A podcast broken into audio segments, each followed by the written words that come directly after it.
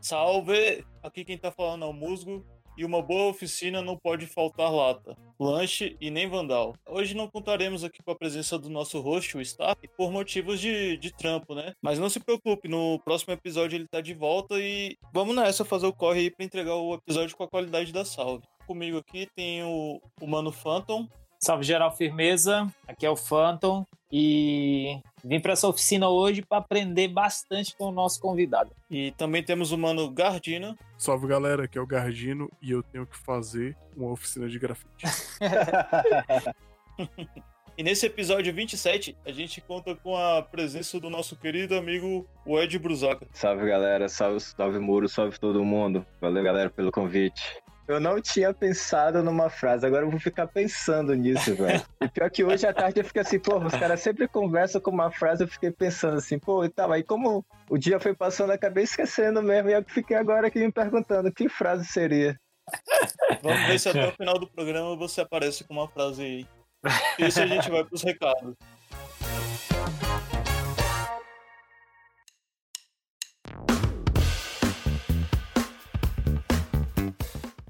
Então, começando os recadinhos da semana, queria lembrar a todos sobre os nossos planos de assinatura do PicPay. Então, se você tem interesse em ajudar a Salve, entra lá no picpay.me barra Salve os Muros e temos vários planos e pensando em você que está sem grana esse final de ano, pá, nós temos o plano de dois reais e de cinco reais. O de dois reais é somente para ajudar a Salve os Muros e o de cinco reais você concorre, ainda entra no, nos sorteios da Salve os Muros. Então vai lá e ajuda nós.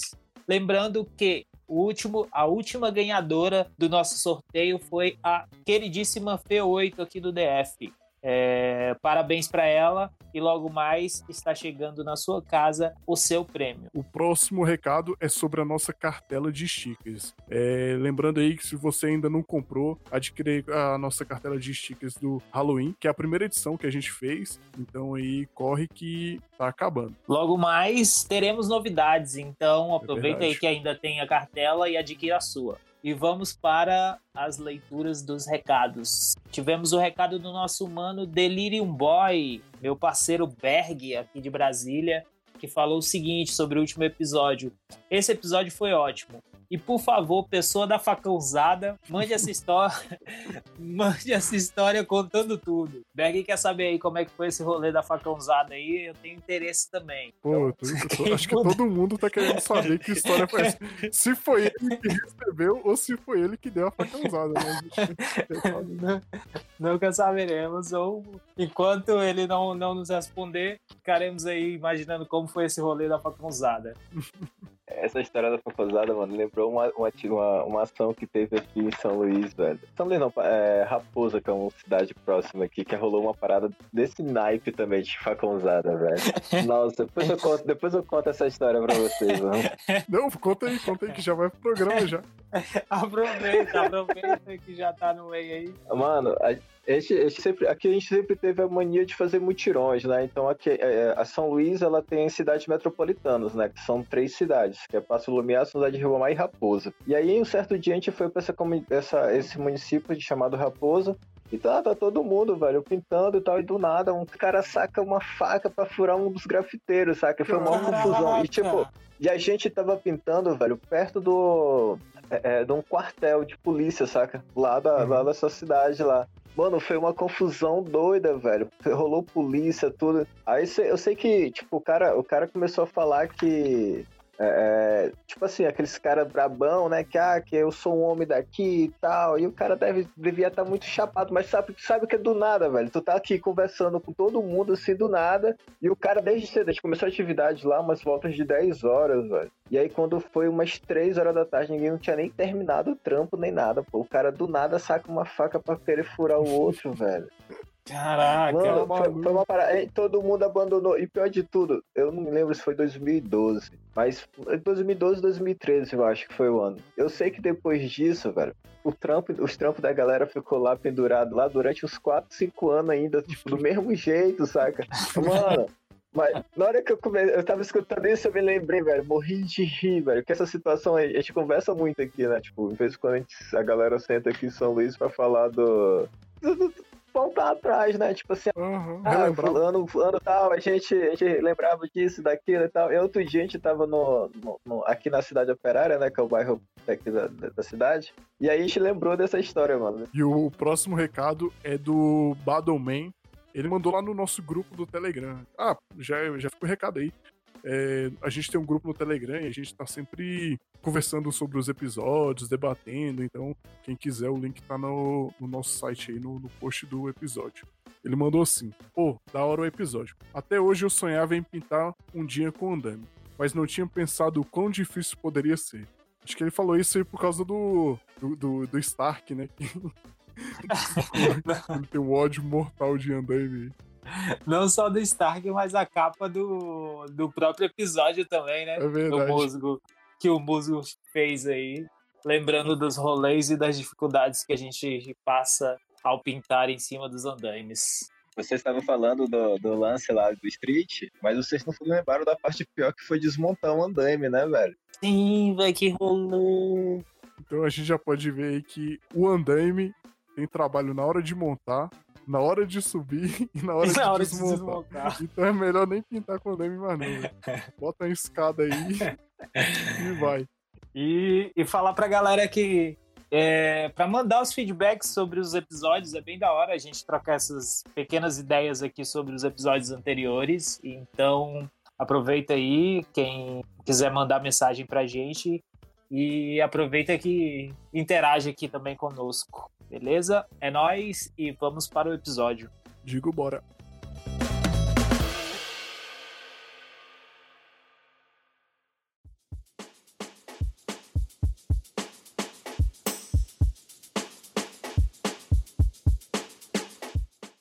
Para começar aqui, Ed, a gente queria falar um pouco sobre como foi sua caminhada, como você começou no grafite aí. Fala um pouco pra gente aí, pra galera que ainda não conhece também seu trampo, ficar sabendo mais um pouco do seu corre. Beleza. É, mais uma vez, salve. É, queria agradecer o convite novamente, né, cara, uma participação é, no podcast. Acho muito importante também essa difusão de, de conteúdo que vocês andam fazendo, né, cara? Acho que isso é super importante. Então, eu sou Ed Brusaca, sou de São Luís do Maranhão, né, no lado nordeste do, do mapa, né. É, eu comecei, cara, no graf... eu conheci grafite nos anos 2000, cara. Tipo, eu conheci através de um, um outro cara daqui do bairro que já pintava. Então, daí ele me apresentou uma revista, cara, que quem tiver essa revista é a revista mais sagrada do grafite, mano. É uma revista amarela com o nome Como Aprender a Grafitar. e nessa, nessa revista, mano, ela vem com, vinha com o Juneca, saca? Ensinando a fazer um, um, um trawap, mano. E ali foi que começou tudo mesmo, saca? Tipo, 2001, eu acho que eu peguei essa revista. E aí daí em diante foi a- a- aquela, aquelas maratonas, né? Tipo, é, sem comunicação, né? Sem saber o que que tinha na cidade direito e sem saber o que que tinha de informação de grafite. E aí foi quando apareceu, descobri que existia a revista do Rap Brasil, né? Que vinha com duas páginas de grafite. E aí eu continuava naquele processo de copiar, e aí copiava de tudo, né, cara? Letra, personagem, cenário, o que eu olhava, achava bonito, interessante, eu ia copiava, né? E aí, com o tempo, eu comecei a, a aprender realmente letra, dedicar bastante na questão das letras, sabe? E aí foi onde que tudo começou e, e desde então eu, come, eu sempre busquei essas informações, sabe? Tipo, é, após as revistas grafites, comecei a comprar livro, e aí com a facilidade da internet também ajudou. Mas agora, né, para poder é, fazer outras pesquisas na área, né? Então eu sempre tive esse interesse pela informação do grafite, né? Então é isso que foi que me motivou muito a estar até hoje dentro do grafite. É muito massa da gente estar hoje falando sobre é, oficina de grafite, né? Que é o tema que a gente vai abordar. É, e pensar que, tipo, querendo ou não, essa a forma com que o grafite chegou para você foi acabou sendo meio que isso, né? Tipo, processo Sim. de você ir aprendendo é, ali com alguém próximo de você, passando de alguma forma informação e depois ir através de outros meios, de revista e coisa, e amadurecendo isso, né? Sim, sim. É, e Ed, e das antigas aí, quando você, você começou e tal, é, havia muita dificuldade em relação a hoje em dia? É, eu digo assim, na questão de você é, ter, ter o suporte ao material, é, você. A recepção da galera, tipo, se já tinha muito grafite, se era uma parada muito nova pra galera. Conta aí como que era essa cena antiga aí no, em São Luís. Tá, no. Cara, no ano 2000, é, já, tinha, já tinha alguns. Já tinha uns grupos já, né? É, São Luís é uma parada. Eu, eu digo que é uma parada meio louca, saca, mano? Porque assim, aqui a gente tem. Se a gente for contar a história de São Luís, vai ter várias gerações de grafiteiros, né? Teve a- uma, uma primeira geração que é final de no- 84, 85, saca? Já teve uma galera nesse período. Aí depois, o- nos anos 90, ali por volta de 97, já é uma outra galera, né? Aí já entra uma galera em ah, 97, não. Em 95, já tinha uma galera envolvida com punk e tal, skatista e tudo mais, e que faziam grafites. Aí em 97 entrou uma outra galera, né? Que aí já foi essa galera que eu conheci, que através dos, dos trabalhos, né? Que era um grupo chamado Código Visual do Grafite. Pô, nome maneiro, velho. Pô, demais, velho. E aí o, o- essa galera, eles tinham mu- muita ligação com a questão do movimento hip hop aqui, né? A galera muito politizada e tal. E a maioria dos trabalhos deles eram muito questão de protesto mesmo, sabe? Tipo, os trampos. os- E olha que naquela época, os trampos do- dos moleques já era bem sinistro mesmo, assim, sabe? Eu vou.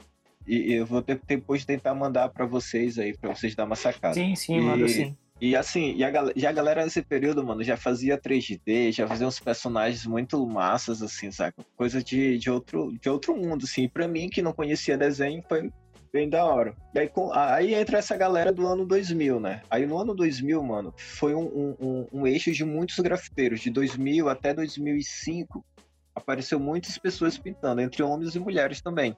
É, só que assim, como a gente, é, cada um mora em um bairro, era muito difícil da galera se encontrar. Então, tipo, eu moro num bairro que é- a gente chama de São Cristóvão. Eu moro praticamente grudado com o aeroporto. Aí tem uma galera que mora num bairro chamado Anjo da Guarda, que já fica perto da universidade. E aí, tipo assim, são dois, são, tipo, norte e sul, saca? Uma parada Uhum. assim, bem distante. Então era muito difícil saber quem era que tava pintando nessa época. Então, é, é, nos anos 2000, o meu bairro em si teve por volta de 10, 10 grafiteiros, saca? Assim, galera que começou junto mesmo aqui. E já tinha uma galera que já tinha essa- esse, esse domínio de desenho, alguns ve- é, veio da pinchação e começou a, a fazer grafite. E, infelizmente, só hoje eu que eu que persisto ainda no grafite, né? O resto, um trabalha com tatuagem, o outro não sei nem com que trabalha, enfim. Quase a gente não, não se bate pelas ruas. Mas a, a questão de material, velho, eu me lembro que no meu primeiro grafite eu fiz com cal, não sei se vocês sabem, é, e pigmento, velho. Cal e pigmento, entendeu? Era isso que tinha. Nada de cola pra fixar nem nada, era só cal e pigmento. E mesmo assim, foi rolê, saca? Foi mó da hora pintar assim. E aí, é, o, prime o primeiro trampo eu fiz mesmo dentro do, do muro de casa, né? No terraço de casa. E aí o segundo já foi na rua, já foi aquela coisa mais doida, porque ninguém conhecia o que, que era isso. E a gente foi sem autorização de nada, foi pintar, saca? E era só a gente saía com cal e, e pigmento na sacola e meio mundo de pincel. E depois a gente conseguiu, o, o- começou a usar spray, né? Eu já tinha, já, nessa época eu já fazia, eu fazia uns pinchos já, mas nada que, tipo assim, ah, o famoso pinchador de São Luís, saca? É o cara que pinchou uma, uns três muros e pronto, acabou, saca? Pode crer. E- Carreira curta. É, só, só isso já, já, já basta. E uma parada que eu vou contar aqui, que, que eu acho muito massa, a gente hoje usa agulha, né, no- nos pitos. Aham. Na, na época que a gente começou a, que eu comecei a pintar, pra gente conseguir uns, uns traços finos, a gente usava a Colojete, né? Não sei nem se vocês conhecem essa, essa marca por aí. Mas. gente era o da Renner? Da Rena, exatamente. Uhum. E que era uma lata branca com vermelho, se eu não me engano, que era com pito fêmea, né? E aí a gente pegava esse pito, pô, é, e pegava a caneta Bic, aí tirava aquela parte de frente da caneta que é meio de aço, ficava raspando no chão, pô saca? Pra sair a esferinha que tem dentro. E depois a gente soldava ele no, no bico com, com aquelas soldas frias. Trabalho. Dura, Durapox, saca? Uhum. E aí, a partir disso que a gente conseguia fazer os traços finos. E a galera do pincho, nessa época, já usava o pincho nessa forma, sabe? Porque teve uma época aqui do pincho entrar rapidinho nesse assunto, que a ideia era fazer o maior, a maior, a maior pichação, né? Tem lugar que é a altura. Aqui teve uma época que era a maior pichação. Uhum. E para fazer a maior pichação, eles tinham que ter um traço mais fino para render, né? e aí acabou, e acabou que é, é, quando a galera voltou a usar o, o, bico de agulha, eu falei, pô, cara, lá, lá atrás, 2000 e pouco, velho, a gente usava os bicozinhos da caneta Bic para fazer o traço fino, que é a mesma agulha, saca? E, uhum. tipo assim, uma coisa tipo mil anos que acabou voltando. E aí foi nesse período que a gente, eu, a gente acaba, aí, tipo, ainda usando cal e pigmento, a gente andava com cal pigmento e duas latas de spray, uma preta e uma branca. A preta para fazer o contorno e a branca para diz que para dar luz nos trabalhos, né? E aí era, era, era muito doido isso, saca, mano? Muito doido mesmo, porque ninguém tinha técnica de spray nem nada, velho. E assim, comprar uma lata de spray na época já era difícil, hoje tá mais difícil ainda. Mas na época era muito difícil, porque menor de idade e tal, é, o, outros, outros meninos que já eram maior de idade conseguiam comprar mais com facilidade. Eu não, eu já tinha que apelar para os caras, para as pessoas, para poder é, comprar as tintas para mim. Mas eu, eu acho que essa dificuldade foi que, que me motivou, saca? A sempre estar tá buscando, buscando outras alternativas, né? E aí, mas eu passei um bom tempo, cara, pintando só com com cal e pigmento. Aí depois a gente descobriu a tinta acrílica, né, essa tinta de parede. Aí foi um lance que foi muito doido que a gente começou, eu esse e outros amigos aqui, que a gente acabou criando um grupo. E aí a gente chamou, criou um grupo chamado Black White, né, que era o preto no branco, assim, que a gente acaba... É, foi uma ideia muito louca, assim. E depois eu descobri que, que essa história do Black White foi a partir de um trampo que a gente viu do, do Dain. Que Nossa. eu não sei se vocês se recordam um trampo dele, que é preto e branco, e aí ele acaba colocando black white mesmo. E era um 3D doido. E esse meu amigo que, que me incentivou, que eu comecei a pintar com ele, ele já manjava dos 3D, saca? E aí ele foi.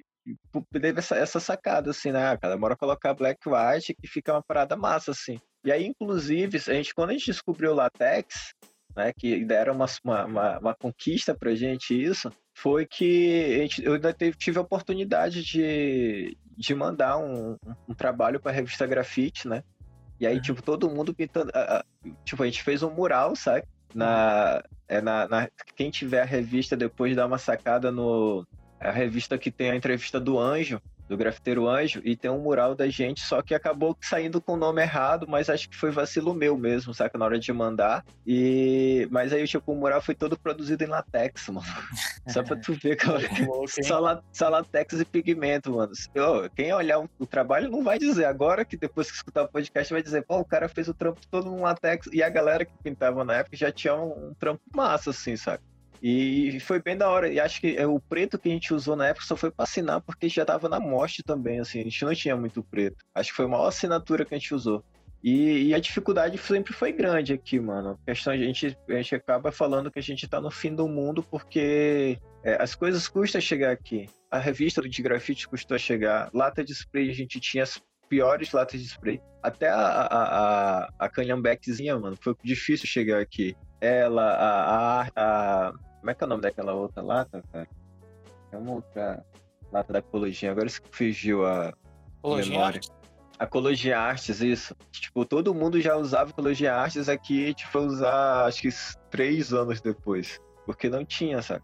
Mas teve uma galera aqui, mano, que só, só uma dentro, que já, tinha, já tinham usado Proline. Não sei nem se vocês conhecem essa lata aí, que é uma lata antiga da Montana, mano. Não, eu não conheço. Conheço, conheço. É uma lata bem é... antiga. Ela era o tinta alemão que vinha junto com a, com a, com a Montana, né? Aí eles traziam algumas do meio, que era tipo. Tinha uma lata grande que era prata, né? Sim. Aí tinha as Proline, que era uma lata, lata cinza. Era cinza, tinha um, tinha um detalhezinho que eu não me lembro qual é a cor. Eu sei uhum. que teve uma galera aqui que chegou a usar essa pra line através de uma oficina, sabe? Que, é, é, como a gente tá falando muito de oficina, São Luís a gente teve bastante oficinas de grafite. É, antes de eu começar a dar aula, já teve várias outras oficinas. Aí teve oficina em, em instituições que a gente chama de ONGs, né? as ONGs é, daqui, que era muito questão de movimento negro e tal. Então ele sempre buscava essa ideia da, do movimento hip hop para dentro do, dos movimentos negros. E aí, Nossa. tipo, o, o, Centro de Cultura Negra, né, do Maranhão, o GEDAM, foram os dois lugares, assim, que sempre teve oficinas de grafite. E com essa galera das antigas, né? A oficina do, do Centro de Cultura Negra com o, o, o pioneiro daqui, né, o Pig City, e o já do Gedan já foi com a galera do Código do Visual do Grafite, aí que já a galera já foi é, é, entrando com, com, a cabeça um pouco mais esperta pro, pro grafite, porque já foi essa galera que fez a oficina lá, pegou essas tintas da Proline, aí ele teve acesso a outras revistas e tudo mais. Mas foi bem isso, cara, mas ainda é difícil a questão de material aqui, mano.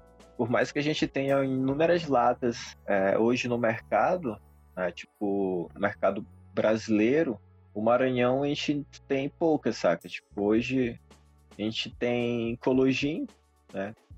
Não tô fazendo propaganda, mas é o que tem aqui. e a gente fica andando entre Paris agora, né? Paris, Flame e Articães, que é um brother que, que tem uma, uma lojinha aqui que vende, né? Que ele é grafiteiro também e acaba vendendo. Mas é um preço também que para muitos grafiteiros e, e para quem está começando não é um preço bom, né, cara? Porque é caro, mas a gente entende porque é, é custo de, de, de, imposto e tudo mais, como eu falei, né? Parece que a gente está no fim do mundo que tudo para cá sai caro, mano. Sim. Mas é isso, é dificuldade sempre presente aqui com a gente. Muito bom, mano. É, o grafite é a resistência, né, mano? É, você falando todo esse processo aí de de fazer os trampos no, no cal e tal e tudo mais. Isso me lembrou uma parada que, que acho que quem foi, falou para mim foi o Mano Trapo de Brasília. Bem, bem na época que eu tava começando no grafite, ele perguntou quanto tempo eu tinha, né, pintando. Eu falei, pô, acho que vai fazer um ano ainda. Eu sempre gostava de falar que tinha pouco tempo e tal, e o pessoal fala, pô, já tá mandando massa e tal.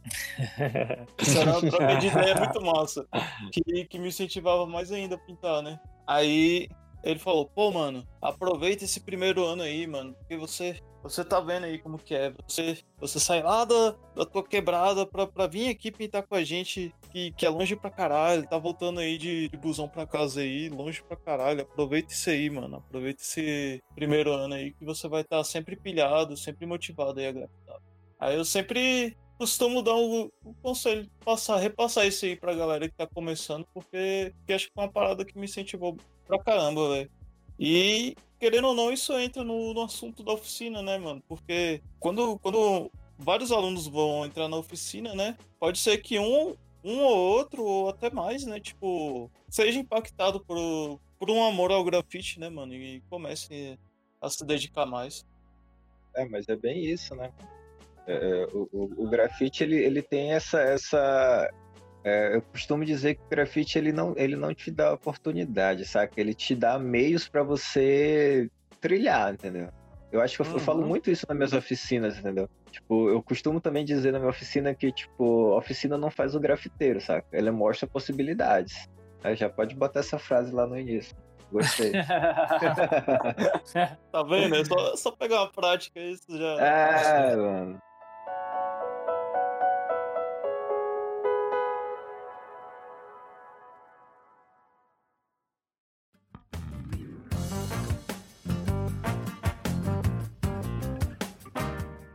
Cara, essa dificuldade do Nordeste e tal, acho que. E também, não só a dificuldade, mas também o trampo da galera do Nordeste, acho que valeria só um episódio é, sobre isso. E a gente já tava pensando já há bastante tempo. Com a história que você contou, acho que é super válido. E acho que agora já tá na hora da gente é, falar um pouco né, do, da, da oficina e tal. A primeira pergunta, assim, é. Qual foi o momento assim que você sentiu que estava preparado para dar uma oficina de grafite para passar os seus conhecimentos, assim. Conta um pouquinho pra gente sobre isso. Então, preparado, preparado eu nunca tive, saca, mano?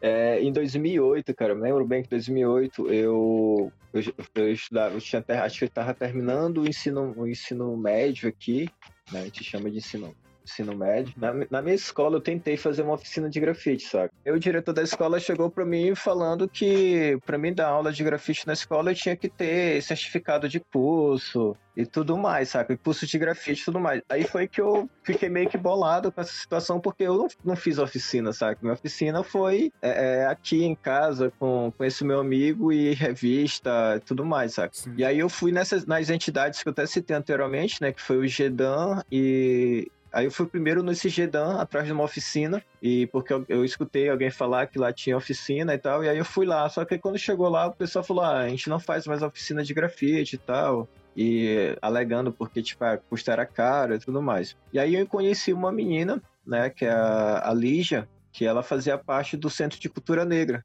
E ela falou: olha, lá no Centro de Cultura Negra tem uma oficina de grafite. É, vai lá que, que quando chegar lá tu me procura na segunda-feira que eu vou estar lá e a gente faz essa conversa sobre a oficina. E aí foi, o que que aconteceu? Eu entrei na oficina de grafite, né, do, do Emerson Pig City, e aí ele já tinha um, um auxiliar, que era o Bruno, Bruno Nagô, que pinta, os dois ainda pintam até hoje, é, e aí eu passei, tipo, cerca de quatro meses na oficina, né? Tipo, já sabia algumas coisas, aí eles, tipo, a oficina não era só de grafite, era, é, era grafite, orografia e pintura em tela. Que massa. E aí eu fui, como, como, eu, já, como eu já sacava, tipo, de grafite e tal, e sempre aquela coisa, né? Ah, desenha aí e tal, bora ver o que, que tu sabe fazer. E aí eu já, já cheguei com é, é, com aquelas pastas de portfólio, né, antiga, antiga não, até hoje galera, tem muita galera que ainda usa, com vários desenhos que eu já tinha feito em casa, de cópia, né? Tipo, eu copiava e mudava alguma coisa. É, e aí a galera achou massa, bem da hora. Disse, ah, então tu, tu já desenha, tu já pinta, tu já faz grafite na rua, então vai logo pintar uma tela. E me deram uma tela para me pintar com tinta óleo, mano, saca? Tipo, Caraca. nunca tinha mexido com tinta óleo na minha vida. E, e, foi, saca? Eu fui pintando, aí foi. Ele deu. O Bruno lá deu, uma, deu umas dicas de como usar tinta óleo e tal, e aí fui pintando. E aí eu fiz essa oficina, né? O, o nome do projeto era Sonho dos Ereis. E depois dessa oficina, eu como eu estava com esse intuito de ter o certificado para dar aula, uhum. eu acabei que abrindo uma, abriu uma vaga, né, para professor lá no, no, no Centro de Cultura Negra. E aí eu me coloquei assim na doida, saca? Tipo, ah, eu vou, vamos ver o que, que vai dar. E aí pediram para me preparar uma aula para eles e tal, do, do que seria o grafite, como é que eu ia dar aula de grafite e tudo mais. Eu me lembro até hoje, mano, que foi uma parada muito, muito engraçada, porque eu não sabia dar aula, mano. Eu não tinha nem noção de como, como, como é que eu ia ensinar os outros. Mas eu, tipo, como já tinha as revistas e tudo mais e tudo, eu comecei a pensar o que eu poderia fazer é, com as coisas, né? Tipo, uh, é, teve uma época que a galera pintava muito letinha de spray, né? Pra reciclar. E aí eu falei, pô, eu vou pegar essa ideia, colocar como, como uma estratégia de, de reciclar os materiais da gente e aí eu vou desenrolar, saca? E aí eu fui, aí nesse período, pô, eu fui quando o Centro de Cultura Negra, ele não só ensinava grafite, né? Tinha suas formações políticas. E quando eu falo formação política, eu não digo partidária, mas era é, formação política de protagonismo juvenil. Sim. E aí eu, eu me enganjei dentro desse, dessa, dessa parada, né, de protagonismo juvenil. E aí, como já fazia parte de, do grupo deles e a gente sempre estava em atividade com outras pessoas, eu consegui ter muito essa questão de diálogo, né? Tipo, chega, chegava para mim, conversava, desenrolava muito rápido as coisas. E foi numa dessa que eu caí para dar aula no Centro de Cultura Negra, pô. E aí, tipo assim, eu termino a oficina em 2008, é, pelo Centro de Cultura Negra, tipo, como aluno, e em 2009 eu assumo como instrutor, saca? E aí eu passei seis meses, foi, eu passei seis meses dando aula lá, e depois eu eu passei na universidade, né? Na, na federal daqui, pro curso de educação artística. E aí, como a oficina de grafite era pela manhã, eu tive que abandonar a oficina para poder cursar o curso de artes. E aí foi bem aí que, tipo, eu comecei a dar oficina, saca? Mesmo sem é, saber lidar, assim, mesmo sem ter didática, entendeu? Uhum. Mas eu sabia que eu tinha que ensinar as pessoas a fazer letra, ensinar as pessoas a fazer personagem. É, e aí eu comecei a estudar bastante isso, né? Então, o meu início de estudar personagem foi pelo estilo cartoon, né? Aquelas formas mais fáceis de se fazer, que não é tão fácil assim, na real. É, a letra eu já manjava um pouquinho assim, e aí eu, tipo, a, a, a, própria revista ela deu muito embasamento para isso, né, de como você fazer letra. É, eu me lembro que tem um, uma revista do Binho que ele ensinava a fazer a letra, né, o nome base, aí ele fazia o nome certinho, aí depois amassava a folha, aí riscava por cima é, com hidrocor, e aí ia criando o estilo da letra ali, né, criando o estilo do style a partir do machucar da, da folha uma parada muito louca, velho. Acho que quem, quem tiver revista que já, já olhou isso aí vai se lembrar dessa parada rapidinho. e foi aí que eu comecei a dar oficina, saca? Tipo, todo, todo, toda atividade que tinha é, a partir do, do movimento negro pelo CCN ou, ou pelas outras entidades de movimento negro, algumas pessoas me chamavam para ir dar oficina, e tipo oficinas dura, duradouras, né, tipo de seis meses, mas também oficinas rápidas de uma tarde.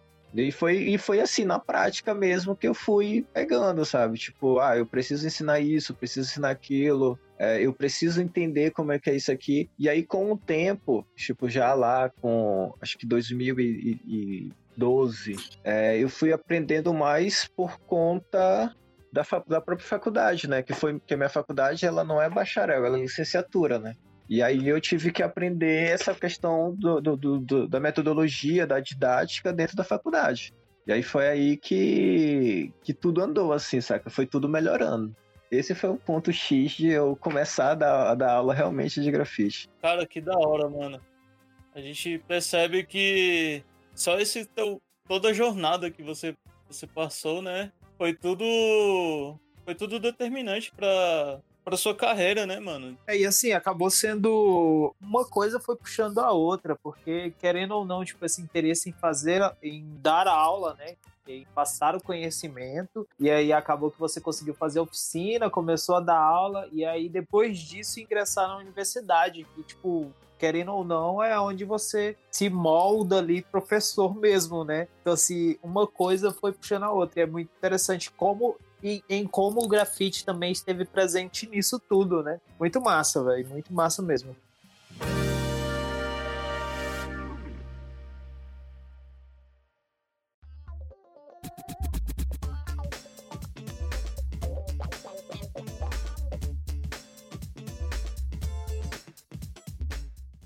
Então, Brusaca, teve um momento da sua fala que, se, que você comentou né, a respeito da, da oficina em si, que ela é, não forma o grafiteiro, né? E, e sim dá possibilidades para ele, para a pessoa que quer ser um grafiteiro, grafiteira. É, e pensando nisso, assim, fala pra gente o que seria, assim, os objetivos de uma oficina de grafite. Cara, eu, eu penso muito assim. Hoje, é, eu, vou, eu vou tentar trazer uma, uma história a partir do momento de 2008, 2009 até o atual momento, né? Uhum. Então, nesse período de 2009, que, que foi um, ano que tipo, eu dei muita oficina, 2009, 2010, é, a ideia era muito essa questão de resgate, saca, velho? É uhum. É tipo, você. Eu trabalhava com, com pessoas em vulnerabilidade, né? Tipo, pessoas que estavam ali no, no, praticamente na beira do crime ou não tinha uma opção de vida, saca? Saquei. Então, a ideia era muito não só de, de ensinar a arte para as pessoas, saca? Mas também a ideia de se to tornar a pessoa é, é, ter conhecimento como cidadão, né? Uhum. De pensar é, ferramentas para abrir a mente do, dos jovens e a, de, das crianças e adolescentes nesse período. Então, é, o meu objetivo muito no, no, no, período era, era essa, saca? Tipo, de tentar resgatar as pessoas, que é uma ideia que vem também do, da, da base do hip hop, né? Sim, então, sim. Como, como eu entrei dentro dessa, dessa parada do hip hop, eu tinha mais ou menos essa, essa ideia, né? Tipo, aí eu preciso resgatar as, essas pessoas, eu preciso mostrar é, que há N oportunidades para eles E foi dessa, foi dessa forma, saca? Foi o grafite que, que me conduziu até isso, né? Então, tem uma parada que eu, que eu sempre costumo falar em algumas entrevistas, né? Tipo assim, que todo mundo pergunta, ah, por que tu escolheu o grafite, né? Ah, por que tu escolheu o grafite? Eu falei, cara, eu acho que não fui eu que escolhi o grafite, acho que o grafite é que me escolheu para difundir as coisas, sabe? Porque a gente que faz grafite sabe o sofrimento que a gente passa, né? Sim. Mano? E aí, eu, até hoje, a gente tá nesse perrengue o tempo inteiro, né? Uns mais, outros menos, mas ainda estão nos perrengues. E, e aí foi isso, saca? O objetivo que eu penso da, da, de, de uma oficina de grafite não é tornar um grafiteiro, saca? É mostrar possibilidades. O porquê eu digo isso? Porque cada cidade vai te tra trazer uma realidade totalmente diferente, né? Muitos dos meus alunos, se eles ouvirem esse podcast, eles vão ter confirmar isso, estão é, indo porque, tipo, a mãe não quer ele em casa de manhã ou à tarde porque não tá fazendo nada, saca?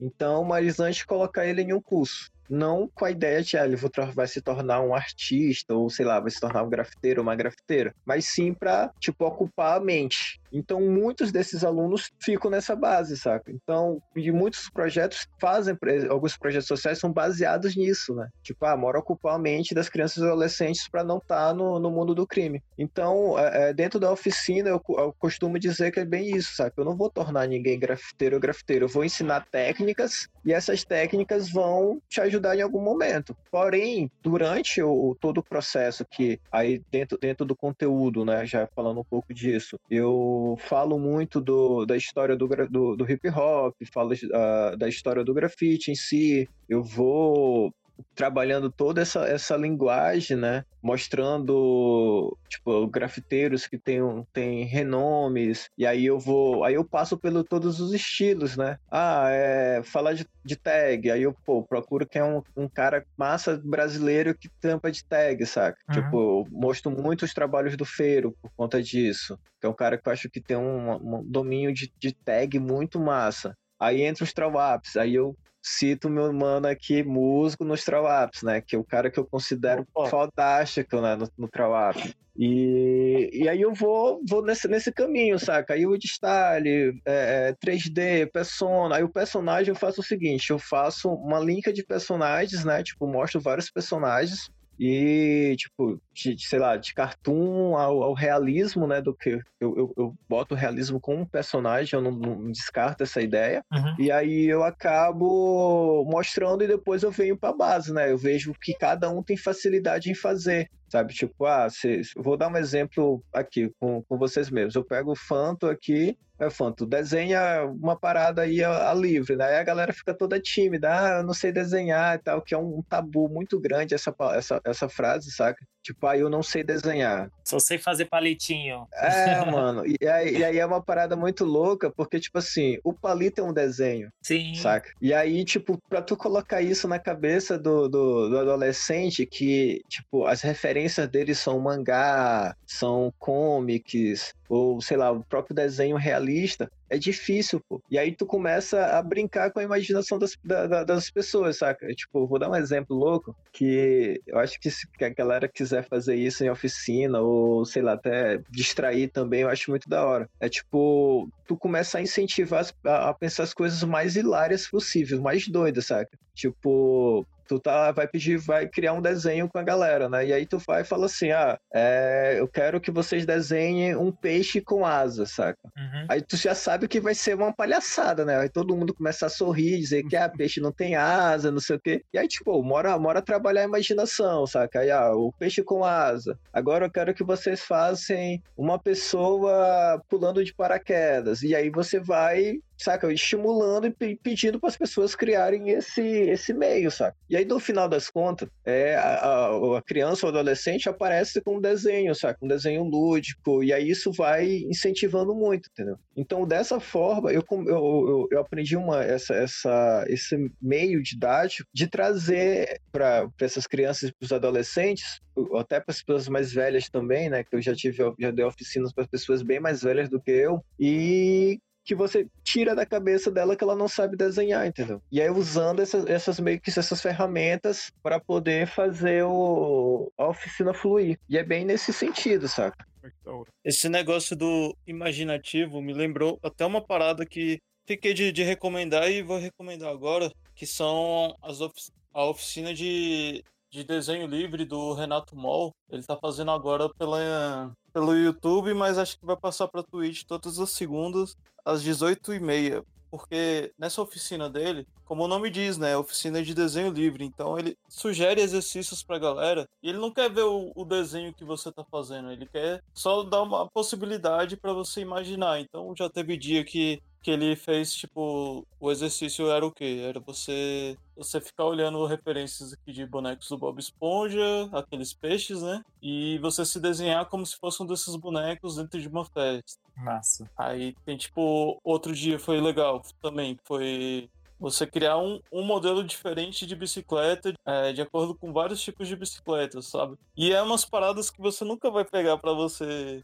desenhar assim sozinho. Dificilmente você vai fazer um exercício e desenhar tantas bicicletas assim um dia. E é bem esse esquema que você falou aí também, mano.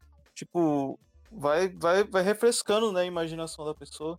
Sim, mano, é, é uma ajuda imensa, saca? Porque assim, a gente, a gente é rodeado de referência, né, mano? Tipo, você acorda, você, sei lá, você acorda, você vai olhar. Quem, aqui a gente tem um costume, a galera tem muito costume de dormir em rede, né? E aí você acorda, sai da rede e você tá de cara com uma parede que tem uma janela, sei lá. E tipo, a janela é uma referência de desenho. Ou você Sim. vai pra rua, olha carro, bicicleta, poste, pessoas, isso são tudo referências, né? E o que, e o que, que é o desenho? O desenho é tu reproduzir aquilo da tua forma, entendeu? Se tu acha que, que, que o teu desenho ele, ele tem que ter uma, uma ideia mais sátiro ou não, tu quer o, o real daquilo ali, você vai batalhar para isso, sabe? E aí o, o, o, eu não sei se já, já entrando uma outra parte do, do podcast, mas assim, é, eu tenho muitos alunos, cara, que, tipo, não viraram grafiteiros nem grafiteiras, né? Mas, tipo assim, ingressaram na área de design, ingressaram na área de engenharia ou de arquitetura, é, saca? E em várias outras áreas, tipo, mas assim, que tem um pouco de ligação com o que eles aprenderam dentro da, dentro do, da oficina, cara. Massa.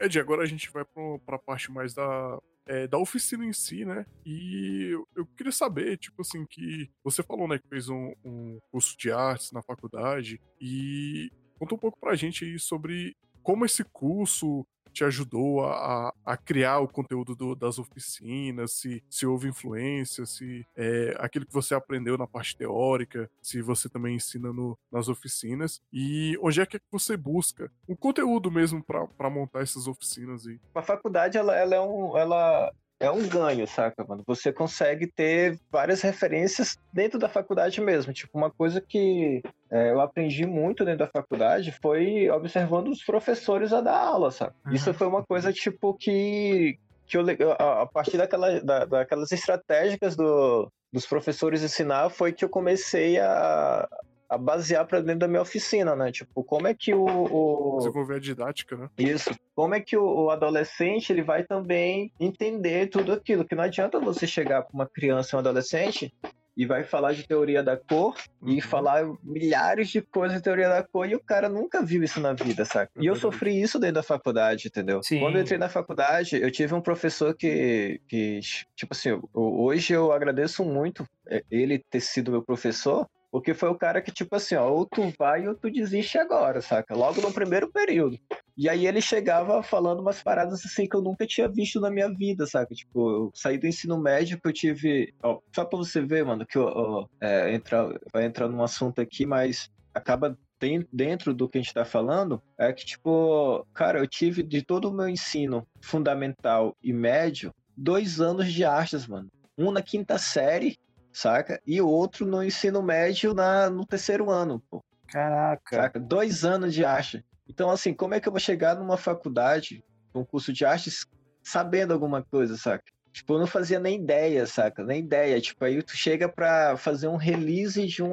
Fazer um artigo, fazer um release de uma parada. Enfim, mas isso aí são coisas que a gente... É, são, são, são bike mesmo que a gente leva na vida para aprender, né, mano? E aí, assim, é, é, as minhas referências, primeiramente, foi essa, sabe? As referências dos professores, que me mostraram muito mesmo de, de como eu poderia, tipo, de história da arte. Eu pegava lá o teórico de história da arte, né? Eu vou falar de Volven aqui, né? Tem é, Gomit, enfim, vai ter vários uhum. outros caras aí, teoria, não vou ficar discutindo isso. E aí, teoria, é, teoria da cor, eu procurava, esse aí eu recomendo muito, que é Isael Pedrosa, que ele tem um livro sobre teoria da cor que eu acho fantástico, eu, eu recomendo pra galera, depois a gente deixa aí o, um link desse livro. É, e aí, de personagem, tenho o, o André Milomni, que, cara, esse aí é fantástico, velho. Fantástico, fantástico, fantástico. Se vocês tiverem a oportunidade de pegar um livro desse cara, vocês vão, vão pirar, assim, porque o cara ensina muita coisa massa. Felizmente, na língua estrangeira, mas. Isso é muito bom mesmo, mano. É, como um bom observador, a gente aprende, né? Sim. E assim, a parte do grafite mesmo foi livro e revista, né, mano? Livro e revista foi o que baseou muito, né? E aí a gente, vocês já até citaram no, em um episódio, né, sobre as referências de livros do Super da Hora. E aí você vai ter livro do, como, como Subway, como... Cara, vai fugir os nomes dos livros tudinho agora da cabeça, mas enfim. Não, mas a galera consegue é, esses livros sobre grafite, a galera consegue acessar escutando outro podcast. É, outro podcast, sim, exatamente.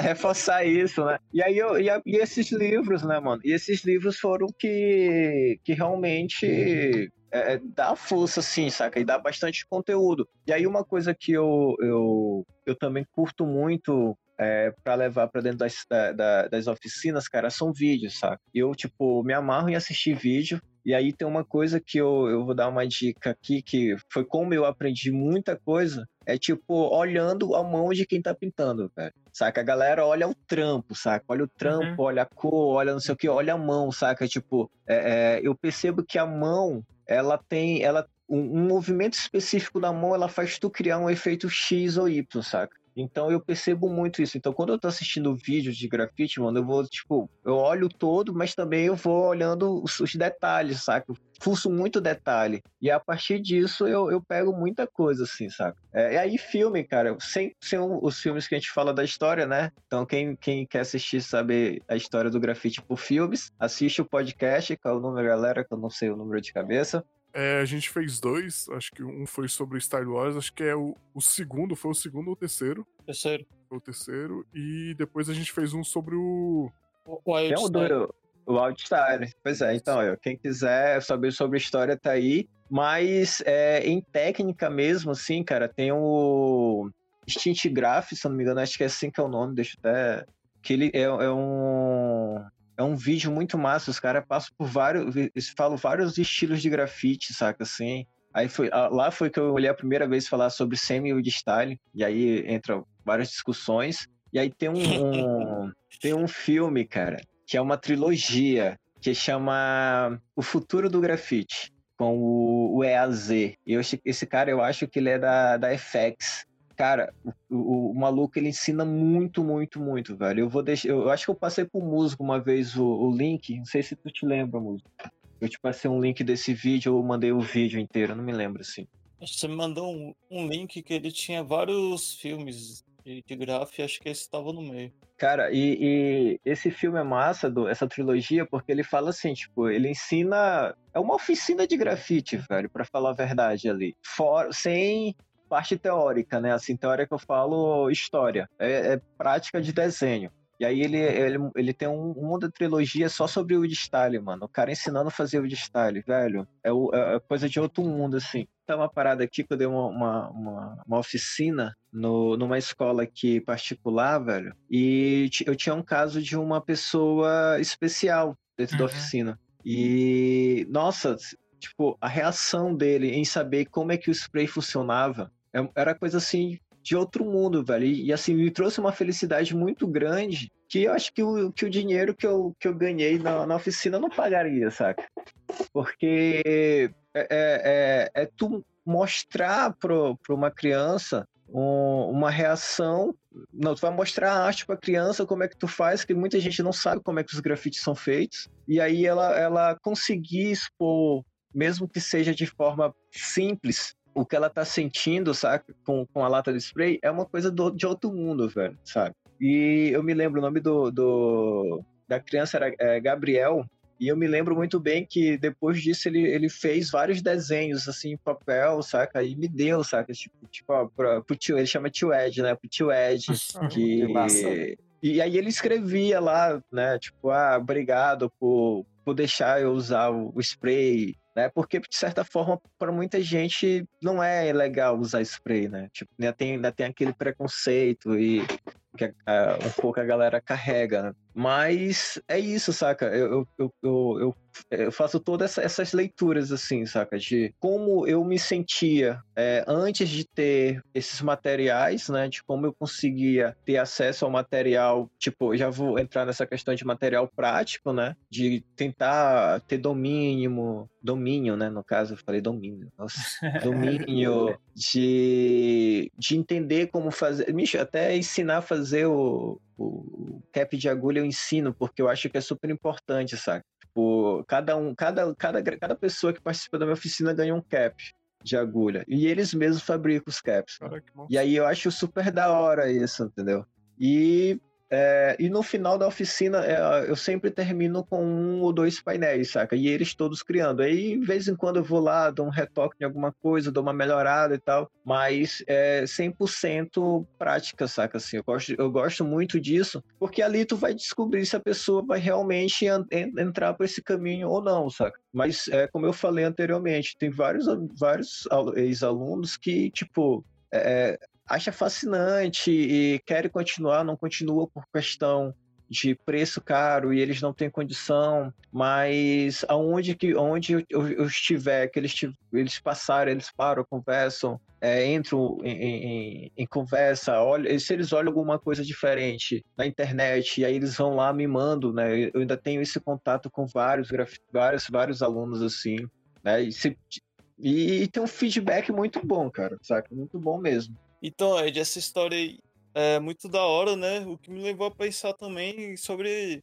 sobre a idade do, das pessoas que fazem oficina. Minha história é, que eu tenho para contar não, não é também exatamente sobre oficina, né? Mas é sobre o dia do grafite que a gente fez uma ação, eu, o Phantom e um brother nosso, o Mindu. Aí, nessa, na escola que a gente fez essa pintura, é, tinha um ensino médio durante a manhã e de tarde era um turno dos pequeninos, né? Então, no, de manhã, no ensino médio, os jovens ficavam, né, cochichando entre si e tal, falando do grafite. Mas a nossa verdadeira interação foi de tarde, porque ou não sei se teve uma criança muito bem educada, ou se foi um professor que incentivou, mas começou uma criança chegando falando com a gente, tio, muito obrigado, seu grafite ficou da hora.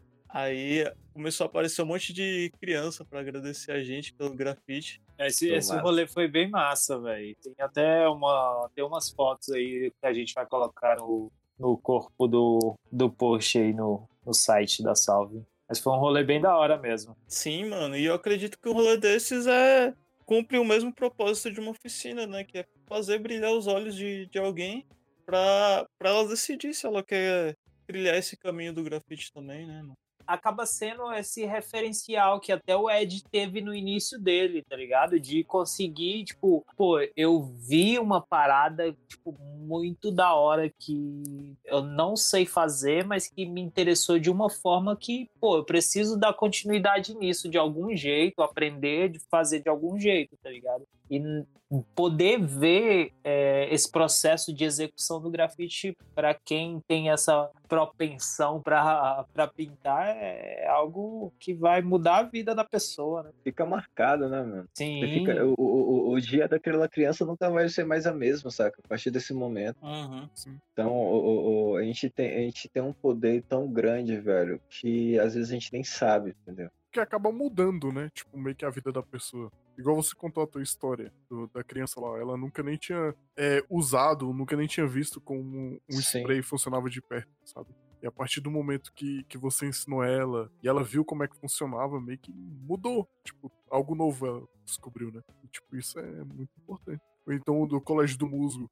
Tipo assim, meio que, que muda como é que a, a criança vai. Cara, é uma ferra... o grafite é uma ferramenta transformadora, saca, velho? Transformadora mesmo, assim. E aí, como eu falei, não é só porque, tipo, a pessoa é transformadora porque a pessoa vai virar um artista, um grafiteiro, um grafiteiro, saca? Mas é porque vai te dar N, N, N possibilidades, saca? Então você pode fluir para tudo quanto é lugar. E aí essa, essa história me fez lembrar também é uma coisa que eu gosto de fazer muito, saca? Quando eu tô pintando, que sempre vem criança por perto e tal, que eu me sinto também na, na, na, na, na vontade seguro, eu sempre brinco com a, com, a, com a criança e tal. Aí, tipo, eu chego lá, pergunto se eles, se eles já pintaram, né? Se já, já fizeram desenho na vida, se gostam de desenho. E aí eu pego, tipo assim, ah, tem um. Quando também o grafite tá no início, né? Aí eu pego, uhum. tipo, pego um pedaço ali, dou spray na mão do, do da, da, criança e vou ensinar ele ali, sabe? Então, é, é, a idade, para mim, hoje é o de menos, entendeu? Então, se uma criança de 4 anos, 5 anos, ela vai ter uma dificuldade imensa de apertar o spray, mas tipo, se tu conseguir fazer com que ela coloque pelo menos um ponto ali com o spray na parede, já é um sucesso imenso, saca? Muda tudo. E aí sempre quando eu tô pintando em comunidade que tem criança perto, assim, eu sempre faço isso, velho. E quando não é criança também, mano, até, até tipo, amigos meus que, que vão, que não sabem pintar e querem tentar aquilo, mas nunca teve, tipo assim, um, um empurrão, saca? Tá uhum. ali eu sempre, sempre ajudo, ó, preenche isso aqui pra mim e tal. E aí vou ensinando, saca? Como é que é. E aí flui, saca? Então isso é muito maravilhoso, mano. Então eu acho que não tem idade. Essa escola que eu citei do, do, do garotinho foi para o quinto ano. Foi. Foi para o quinto ano. Foram cinco turmas do quinto ano, velho. Tipo, e cada turma com 25 alunos.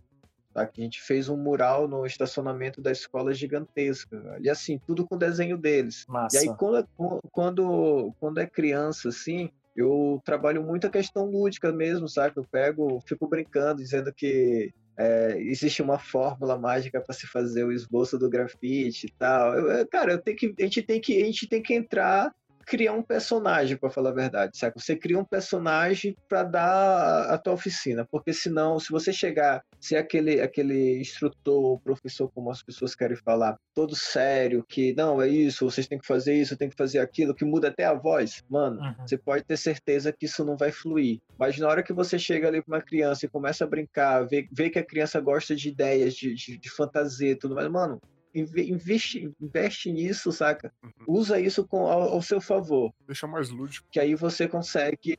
Nossa, e você consegue muita coisa, velho. Tipo, é, eu me lembro muito bem que eu, que eu brincava na, na, na, sala de aula com eles, até a professora caía na, na, na, história, né? Tipo, ah, eu vou pegar os desenhos de todo mundo, levar para casa, bater num, li, num liquidificador mágico e amanhã eu vou trazer um desenho fantástico que vocês fizeram porque acaba que, tipo, a maioria dos desenhos eles são repetidos, né? Tipo, sempre vai ter uma sala de 25 alunos, sempre vai ter 10 árvores, saca?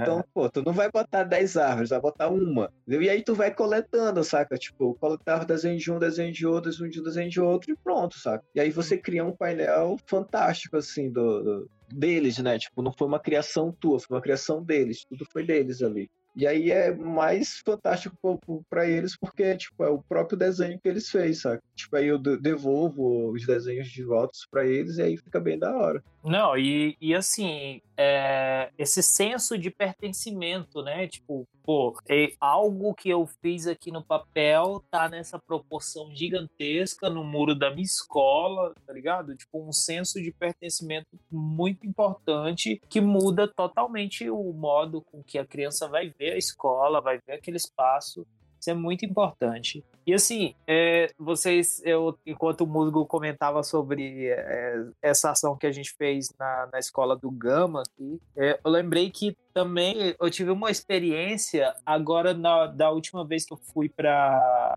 o Origraphs, porque eu participei do Origraphs ano passado, né? E aí acabou que casou com uma. Mas tempos antes de eu ir pro, pro Origraphs, o que rolou foi que uma, uma professora de lá do, de Serra, né, foi e, e passou um trabalho sobre grafite, acabou direcionando e chegou em mim, assim, tipo, ela passou o trabalho e meio que direcionou os alunos para fazer um trabalho sobre, sobre o meu trampo, tá ligado? E isso acabou casando com a minha ida para Origrafes, que era na mesma região, e eu acabei visitando essas escolas. E aí foi, eu pintei uma escola num dia, visitei, fiz uma palestra, e no outro dia acabou que uma outra diretora me convidou também para fazer, para pintar nessa outra escola. E aí eu fui, pintei, falei com os alunos, foi mais tipo uma amostra de como é o desenvolvimento de um grafite, né? E aí acabou que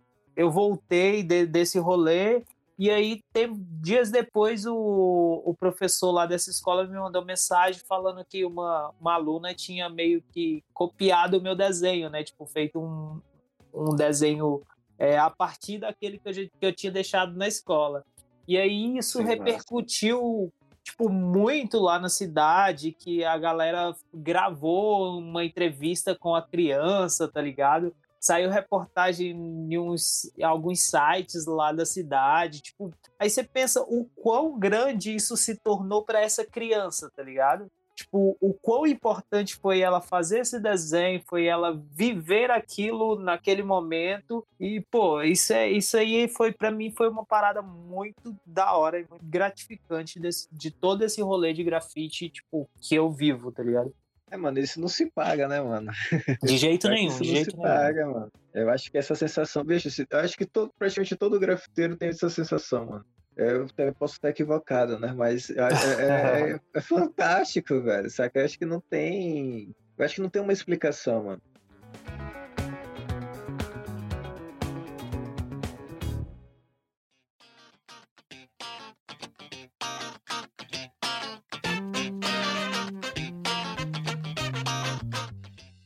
Então, Ed, você comentou aí já, acho que algumas vezes, umas duas vezes, sobre essa questão de, tipo, que querendo ou não, isso acaba se tornando uma, um meio de se manter, né? Tipo, uma renda ali que você. Porque, pô, você tá trabalhando, lógico que tem todas essas questões é, que envolvem ser professor no Brasil, né? Mas a possibilidade de ser instrutor, é, de ser professor, é, de ensinar a respeito do grafite acaba gerando uma renda. E como é que você vê isso? Como é que você se organiza nisso? E, e questões de parcerias também para que isso se torne viável, sabe? É, então, assim, desde, como eu falei, né? Tipo, desde 2009, né, que eu, que eu trampo com, com, com oficina, oficinas e palestras, né? Não é só oficina em si. E aí, é, para mim, sempre foi um, um, um fruto de renda, sabe? E aí, eu, dentro desses, desses, desses anos todos, é, logicamente eu vou fazendo várias parcerias, não só com renda, tipo, tem oficinas que eu faço que são 0800, é uma coisa mais voluntária, ou é uma ação que vai ter rolar dentro de uma comunidade, é, e aí acaba gerando uma coisa mais voluntária. Mas é, é, um, é um fluxo, sabe? Então, assim, eu já fechei várias parcerias, como escola privada, algumas parcerias com escolas públicas, algumas instituições é, não, govern não governamentais. Também já fechei parcerias com. Fechei parcerias não, através de festivais de dentro do dentro de uma instituição que é a, a Vale no caso, é, eu já consegui dar oficina dentro da Vale e aí já foi uma coisa uma, uma remuneração melhor, né? Aí tem uma, uma outra uma outra empresa, que é a BRK, que foi uma empresa que o projeto, o BRK foi um, um, um, acho que tem uns dois anos que eu dou oficina para BRK. Esse ano não dei por conta do Covid, né? E aí não, a gente não conseguiu nem fazer uma transição nem para a própria oficina online, né? Que acho que é uma, uma coisa que a gente ainda vai falar. E, e aí é uma, uma, uma empresa que eu tenho uma parceria que eu, tipo, é uma, é uma fonte de renda legal, dá para me manter com, com as oficinas. No caso, a BRK a gente faz tipo duas oficinas durante o ano. Né? Então já gera uma, uma ajuda bem legal para mim, já dá uma segurada, porque eu trabalho mesmo com isso, saca, mano? É, eu sei que algumas pessoas vão dizer coisas né, sobre isso, mas eu trabalho com grafite, velho. É ou é dando oficina, ou é pintando residência, ou é pintando frente de, de loja e tudo mais. Mas é isso que eu sei fazer e é isso que, eu, que vai me manter, saca? Mas assim, são parcerias que você começa a carregar, saca? Assim, você começa a fechar várias parcerias nesse sentido. E aí é uma fonte de renda, mano. Querendo ou não, é uma fonte de renda e a gente precisa também tá adequado para isso, né? Tipo, se capacitar para isso. Se, sei lá, é, se, ah, se, você não consegue entrar numa faculdade de licenciatura, fala, tenta fazer um cursinho que seja tem um, uns cursos de cultura, né? Formador de cultura e tal. Isso também ajuda, né? De você ter uma, uma melhora numa dinâmica, até mesmo para conversar com os alunos e tudo mais. Então isso ajuda muito. Ed, você comentou, né, que teve uma, uma, umas oficinas aí que você tava. É, que, empresa que você tinha parceria que, que não pôde ser desenvolvida por conta da, da quarentena, né? É, queria saber sobre o que você acha da possibilidade de, de ter oficinas online por causa da, da pandemia e tal. É, sobre, sobre a possibilidade de oficinas online, cara, eu acho super, super favorável. Eu não me adaptei. Mas a gente tem, né? Tipo, dois canais, que é o Dicas de Grafites e o Cafeteria, não é isso? Isso. Que são do... Tipo, ali é uma oficina online, claro, né, velho? Só que assim, eu não tive adaptação. Eu tentei gravar e tal, mas não deu certo, né? Não sei se por falta de experiência, meio que surpreso de não ter um, um, contato mais direto. Porque como eu falei lá no início do lance da, da prática, né? Tipo, de eu ter o aluno desde o início tendo, tendo a prática do, com spray, com outros materiais, eu acho que isso me bloqueou um pouco para fazer, mas que é possível, é. Agora, nesse período eu não consegui, tipo, criar nenhuma estratégia uhum. para esse modelo de oficina, é, tipo, com vídeo e tudo mais. O que eu faço hoje, que talvez possa entrar como como oficina é tipo assim tem uma galera que está começando a pintar né e já, já coloca sua cara na rua e me pede dicas saca? E aí eu vou pego lá o, o meu material em si minhas referências né e vou encaminhando para eles assim pelo pelo WhatsApp e aí eles dão um retorno de se estão fazendo prática porque eu mando hoje aí um meio mais de, de 30 dias, ou, e aí faz um feedback do, do desenho que ela fez e tudo mais. Então é uma coisa muito distante. Adaptei para isso. Sabe o que é legal? O shot que ele, que ele falou, o, o Bangoni mandou um salve pra gente, né? Aí ele falou, pô, eu uso o material deles direto aí pra, pra, pra oficina. Sim. Eu comecei a pensar que várias, várias pessoas é, chegam na gente também falando isso. Verdade. É, pedindo autorização e tal. Fala, pô, vou passar aqui pros meus alunos e tal. E querendo ou não, mano, aqueles posts é, que a gente faz é, são posts informativos, né? Eles servem também como um conteúdo de oficina. Então Sim. é só você se adaptar da melhor forma que você vai falar pro público. Beleza, eu não tô conseguindo falar, falar bem agora aqui de frente com uma câmera, porque é porque eu não tenho uma prática, mas você vai fazendo, vai fazendo, você vai pegando as manhas, né? Uhum. É igual podcast, né? Eu acho que foi muito isso, saca? Eu acho que foi muito essa questão de, de não sentir o presencial e aí uhum. eu acabei que bloqueando, sabe? Mas é uma coisa que vai fluir, uma hora ou outra a gente vai ter que desvendar como é que isso vai funcionar, né? É, é tipo, achei, é, conversando com vocês, eu me lembrei do, de uma live que eu fiz pro Sesc, né? Do, do edital que eu, que eu participei, que eu passei.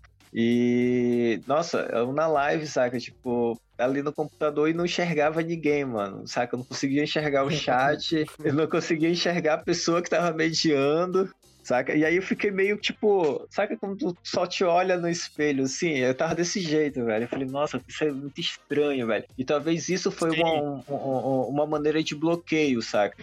Tipo, de eu não uhum. conseguir ter, olhar uma pessoa ali pra. Tipo, aqui com vocês tá super de boa, porque, tipo, tô escutando vocês, saca? Mas uhum. se, eu, se eu fosse só, tipo assim, ó, olha, a gente vai ficar calado e tu vai falar. Mano, talvez eu ia me rolar aqui adoidado, saca? E talvez isso foi um, um esse lance da, da, dessa live foi que me bloqueou um pouco. Mas então a gente vai em breve tá, sei lá, lançando uma dessa aí. Tem que fazer outra live então pra substituir essa aí. É, não, nem, nem dá, nem dá, que se desse. Outra dica de ouro, né, que é aquela de vai lá e faz. Tipo assim, a gente a gente nem recomenda você você olhar os primeiros episódios do podcast mais depois que a gente melhorar a qualidade. Porque não, nem só o material, tipo, a forma que a gente falava, é, sei lá, a gente começou a pegar um fluxo, né, de, de falar aqui no podcast, a gente vai puxar um assunto e já vai dar uma brecha para outra pessoa falar. Antigamente não, era assim, ah, tal, tal, tal, tal, tal, tal. Aí ninguém sabia o que responder depois e ficava um vão de silêncio. Mas é, essa fluidez, eu acho que também tem muita questão do, do, do conteúdo, né, música? Uhum. Tipo, os primeiros, os primeiros é uma coisa, tipo, é muito, muita informação, saca? Então, tipo, tu tem que trazer uma, formação, uma, uma informação muito precisa. E aí, quando uhum. vocês começam a, a, a gravar com, tipo, um doc... tipo, isso aqui é tipo um documentário, mano, saca? Tu, tipo, vocês perguntam, eu respondo. Vocês perguntam, eu respondo.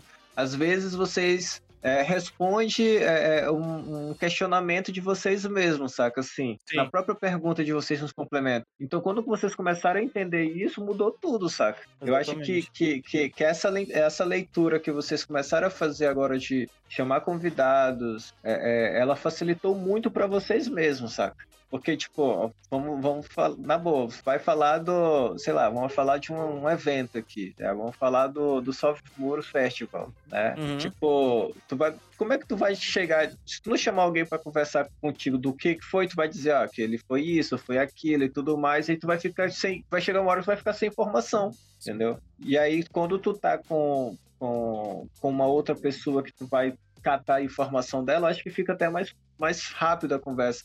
Então, e foi isso que aconteceu na live. Tipo, pô, eu fiz live aqui só com a galera daqui, saca? Com, com os uhum. grafiteiros daqui. Mas na hora que foi a minha live, eu não sabia o que falar, mano, saca? Porque eu não tinha Sim. isso, saca?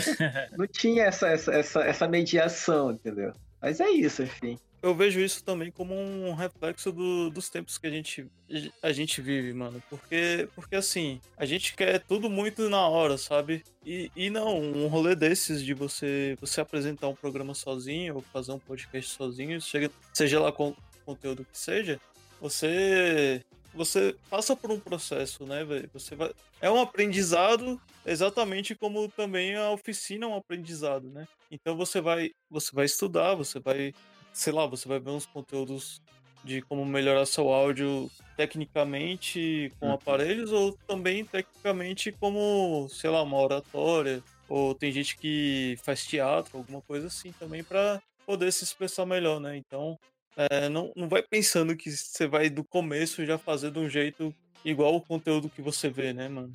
Sim, sim. E isso que é massa, velho. E também tem um lance de você você não não, não se boicotar, né, mano? Uhum. eu acho que é uma coisa, é uma coisa que a gente artista tem muito isso, né? Tipo, ao, sabotar. Vai, eu não vou fazer isso porque tem, nem tentou a primeira vez, mas achou uma dificuldade aí começa a se sabotar, entendeu? Uhum.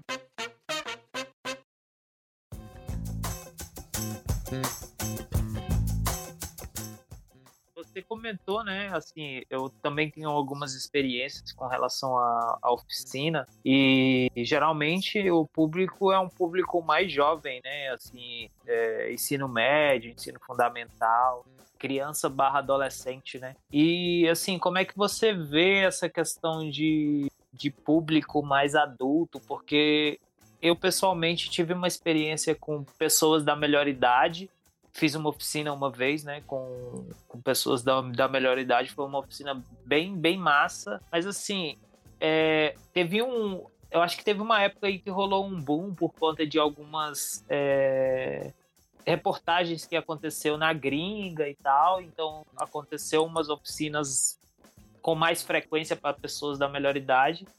E, assim, eu queria ver com você a, a, respeito desse público mais adulto, né? Tipo, uma galera mais adulta para ou também, tipo, como eu disse, mais velha?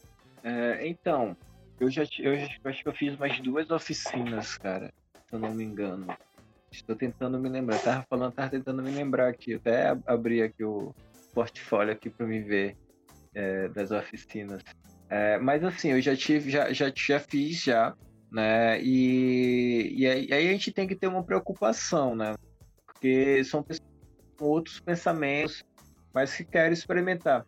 Dentro dessa, de uma das oficinas da, da BRK, que eu falei com, ainda agora há pouco, é, eu tive uma mescla de alunos assim muito muito louca, né? Tipo, eu tive um aluno de 15 anos e tive um de 47 anos, velho.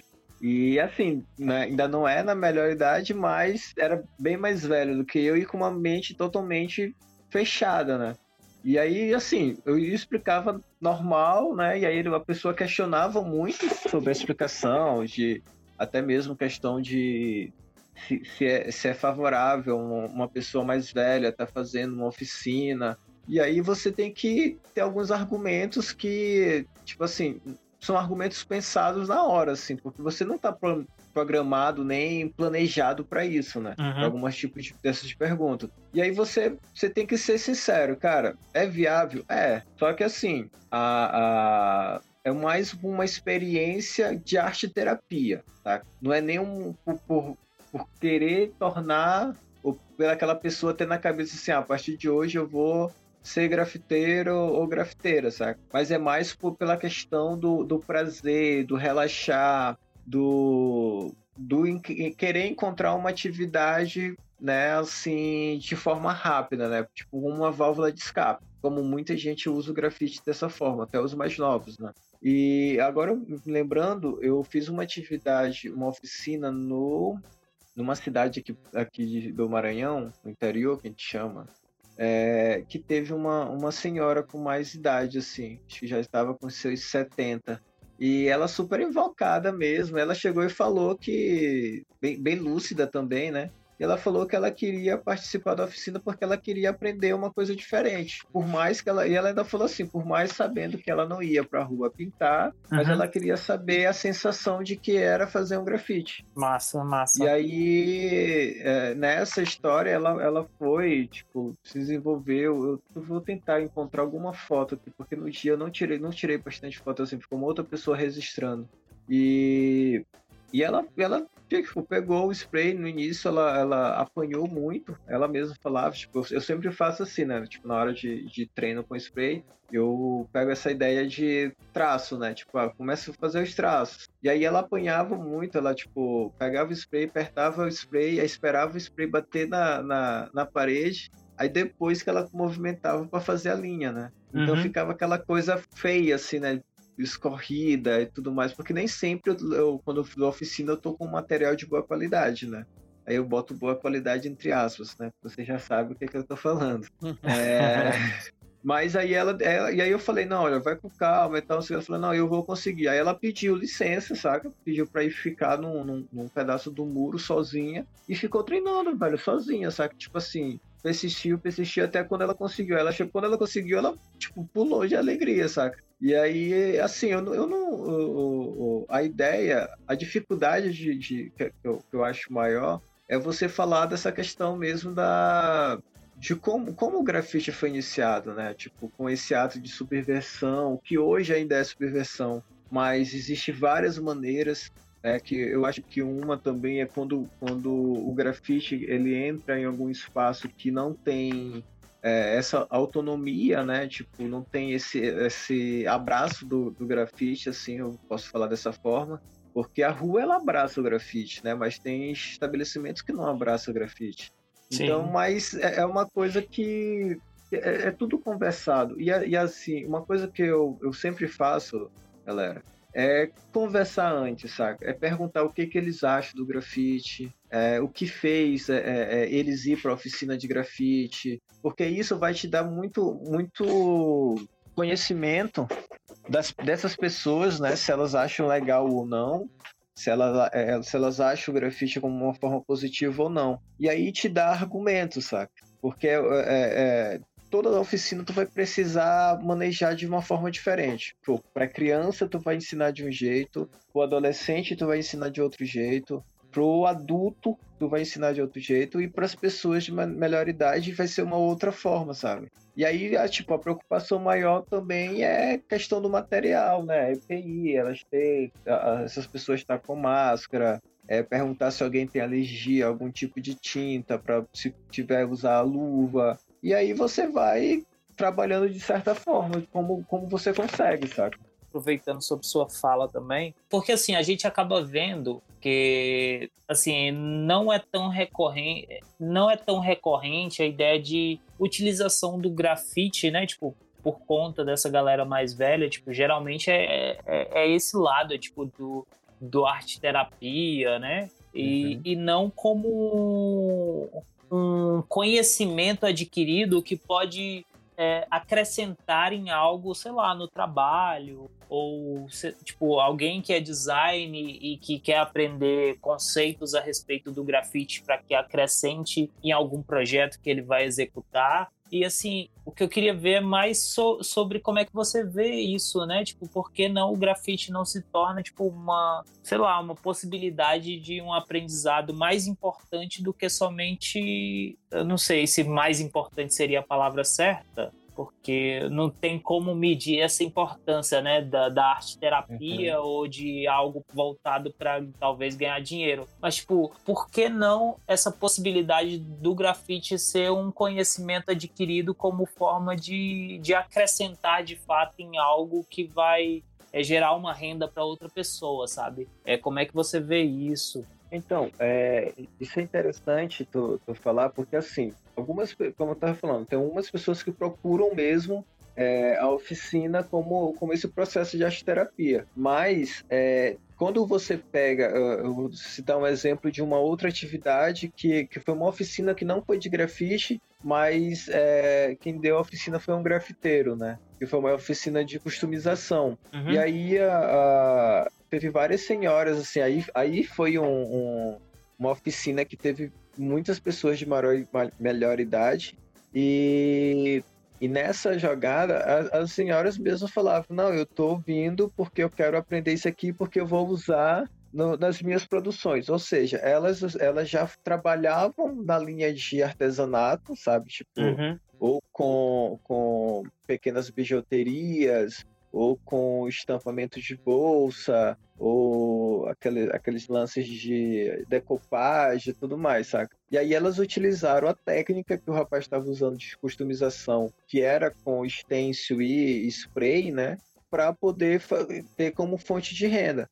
Agora, sim, é, é muito complexo eu criar uma, uma oficina com esse formato, sabe? Porque você não sabe quem é que vai, vai receber essa oficina. Você não, uhum. você, você não, não faz um. Quando a gente faz, eu pelo menos aqui em, em São Luís, quando a gente faz as inscrições para as oficinas, é tipo assim, a gente não faz um, uma entrevista, ah, você trabalha com arte, ah, uhum. ah, você saca? Não tem isso, é, é aberto. Tipo, tem, sei lá, é, eu costumo fazer oficina com 25 a 30 pessoas. Então, tipo assim, tá aberto. Quando fechar, faixa etária, sei lá, a, a, a, bota a faixa etária lá. Fechou as 25 pessoas e 5 extras, fechou 30 pessoas e 5 extras, que eu sempre trabalho com, com uma lista de, de, de excedentes, né? E e assim, é muito difícil saber quem é que vai com, com, o intuito de querer ganhar dinheiro com grafite ou querer trabalhar apenas como arte terapia mesmo, sabe? Não é que a, a minha oficina ela é voltada para arte terapia, mas é que as pessoas vão com esse intuito, entendeu?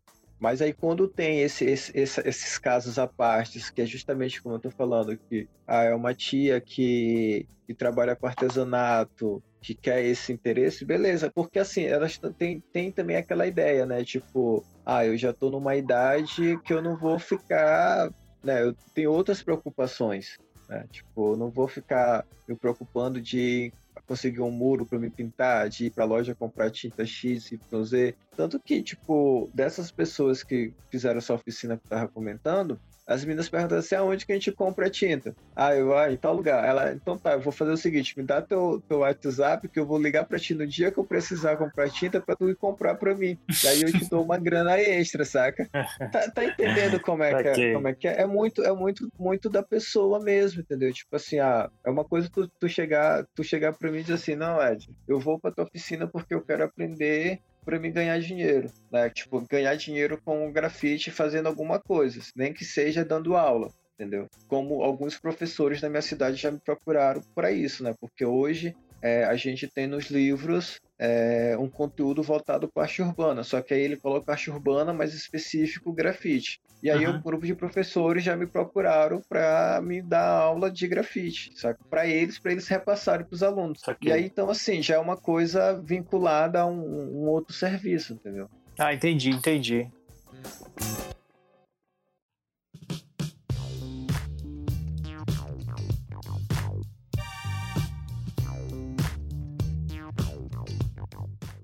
Ed, puxando um outro assunto aqui, é sobre sobre você estar dando uma oficina falando de grafite e como você introduz é, a verdade do grafite, todo esse esquema de tem trampo legal, tem trampo ilegal, é, tem o bomb que, que é feito sem autorização. Como você chega no, no, nos alunos para você fazer uma explicação dessa e não se comprometer nem de estar tá passando informação errada sobre o grafite, mas também não estar incentivando é, a galera a poder a poder entrar em confusões, em encrenca com, com as leis e, e tudo mais. Tá, a primeira coisa quando eu falo de, de grafite, eu, eu, quando eu, eu, falo da questão da história, né? Eu falo justamente da, dessa questão do, da ilegalidade, né? Tipo, que a gente começou o grafite na ilegalidade e persiste até hoje. Porém, existe o lance de você chegar, conseguir fazer um muro mais de boa, e tudo mais. Porém, é, uma coisa que eu coloco muito quando eu falo da, da, nessas minhas oficinas é quando eu tenho, é, quando tipo tempo atrás que rolava muito a, a, questão das multas, eu trago a referência das multas, sabe? Olha, galera, existe isso, isso isso. Eu, é, são os pós e os contras de você fazer um trampo assim. É, olha, na cidade X existe uma multa para quem for pego fazendo vandal entendeu? Mas cidade Y não tem. E aí eu vou colocando, tipo, aqui na cidade a gente tem uma. Não, não tem mais, não tem essa questão de multa, né?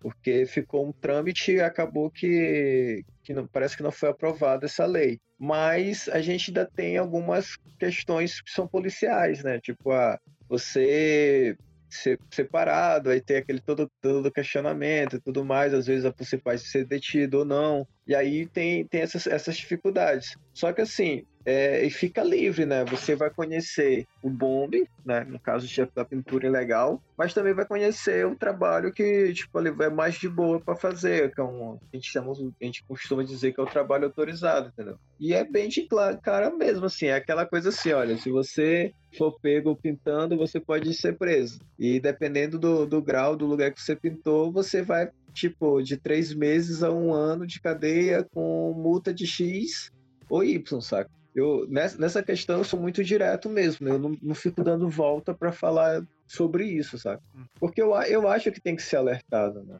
Porque vai lá, tipo, tu dá uma oficina para um, uma criança de 10 anos, a criança resolve arrumar a tinta dela em casa, sair fugida de casa e pintar uma rua e, e é pega, saca, mano? É pensa, pensa na responsabilidade, saca, maior. Então, para essas coisas eu falo logo na lata, assim, olha, é isso, entendeu? Eu não fico rodeando, não, eu falo logo direto, ó, você pode ser pego, saca? E pronto. Só que assim, tem lugares que é mais de boa você pintar, saca? Mais tranquilo e tudo mais. Mas tem lugar que não dá, mano. Tem lugar que realmente você vai rodar de qualquer forma, saca? Com autorização, sem autorização, praticamente, né? Porque, Sim. porque não tem pra onde correr, né? Mas eu sou bem direto em questão disso, saca? Isso é uma coisa que por eu, por eu ter eu ter já ter rodado também, mas graças a Deus não, não nada foi nada grave assim. É, eu penso muito nisso, sabe? Que eu não, aquela história, né? Eu não quero para mim o que eu não quero pro próximo que eu quero para mim também. Nem sei se eu falei o data certo, mas é bem isso aí. e isso também já, já vem de encontro com, com o que você falou dos benefícios de uma oficina para pessoas que não vão necessariamente virar grafiteiros, né? Porque é, com essas informações, por exemplo, sei lá, o fulaninho chegou a virar um, uma pessoa com uma autoridade que, que vai poder, sei lá, te processar, fazer alguma coisa a respeito. Mas aí Sim. a pessoa mais velha, assim, ela identificou. Ela, esse cara não tá fazendo nada de errado, ele tá fazendo um grafite, né?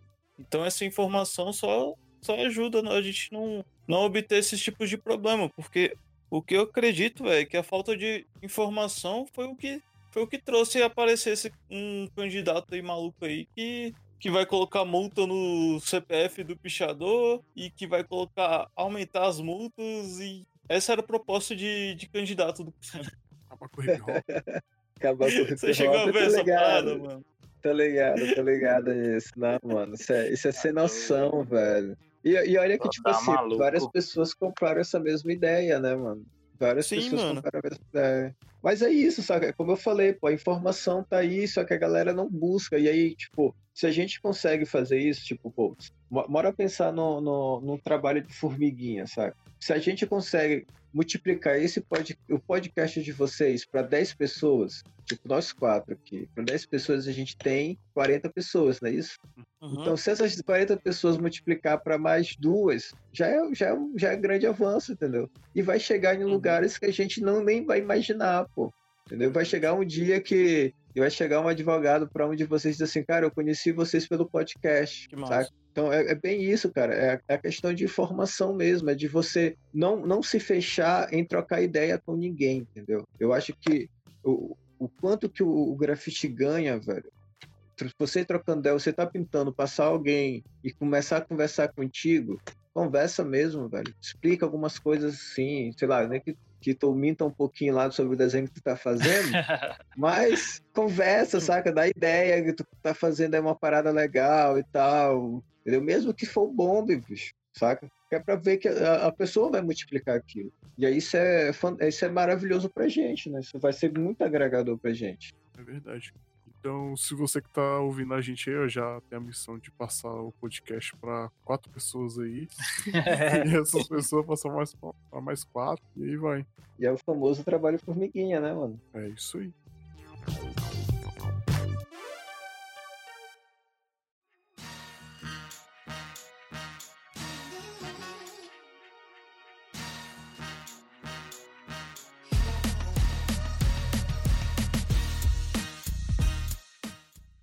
Então assim, é, só para finalizar, eu acho que chegamos à conclusão sobre o que de fato é importante, né, é, com relação às oficinas, que é essa multiplicação das informações a respeito da cultura, a respeito do grafite e essa transformação das pessoas. E não simplesmente fazer grafiteiro, né? uh, mais essa ação de formiguinha, como o Ed falou, para que a gente consiga mudar alguns conceitos a respeito que alguns preconceitos que as pessoas têm a respeito do grafite. E estamos chegando a mais um final de mais um programa, dessa vez eu finalizando. e gostaria de agradecer imensamente a presença, a disponibilidade de, do, do Ed por estar aqui, por participar, por trazer essas informações, por trazer esse conhecimento dele. E, mano, muito obrigado. O episódio foi ótimo e valeu. É, deixar o espaço aí para você falar a respeito dos seus projetos, das suas redes sociais. E é isso aí. Muito obrigado. Nossa, já, já acabou. agora, agora, agora que eu tava gostando. Mas enfim, galera, pô, eu quero agradecer, saca? É, eu vou, vou falar uma parada pra vocês aqui que é meio louco. Eu toda vez eu escuto o podcast, ficava me perguntando, pô, quando é que eu vou aparecer no podcast, velho? Quando você viu? e chegou o dia, né? Chegou o dia. Você já tá cotado faz, faz tempo, mano. e agradeço muito, cara, vocês, saca? Tipo, não só pelo convite, né? Mas por, por vocês fazerem esse podcast, saca? Porque não só o podcast, mas todas as informativas que vocês fazem é, no Instagram, no, no YouTube que é, é uma coisa que eu me baseio muito, sabe? Tipo, esse lance de informação. Eu sempre indico o podcast, o Instagram de vocês, às vezes também lá no YouTube, porque eu vejo que é, essa questão do compromisso, né, cara, que vocês têm com, com o grafite em si, não é só, como eu sempre falo, não, é, tipo, grafite não é só jogar tinta na parede, sabe? Vai muito mais além, e vocês estão indo mais além. Então eu acho que, que é bem isso. E agradecer mesmo, tipo, todo mundo. É, espero que quem vai escutar o podcast aí goste do, das minhas falas. É, Digo também que estou aí super disposto a conversar mais sobre isso. Quem quiser tiver alguma dica legal também para me dar, eu não sou o detentor de todo o conhecimento. A gente está aí todo dia aprendendo, todo dia é, enfiando cara em livro, em sites interessantes para procurar coisas sobre grafite. E é isso, cara. Agradecer todo mundo mesmo. De, de A a Z, eu não vou citar nome, mandar salve para ninguém, porque eu vou esquecer.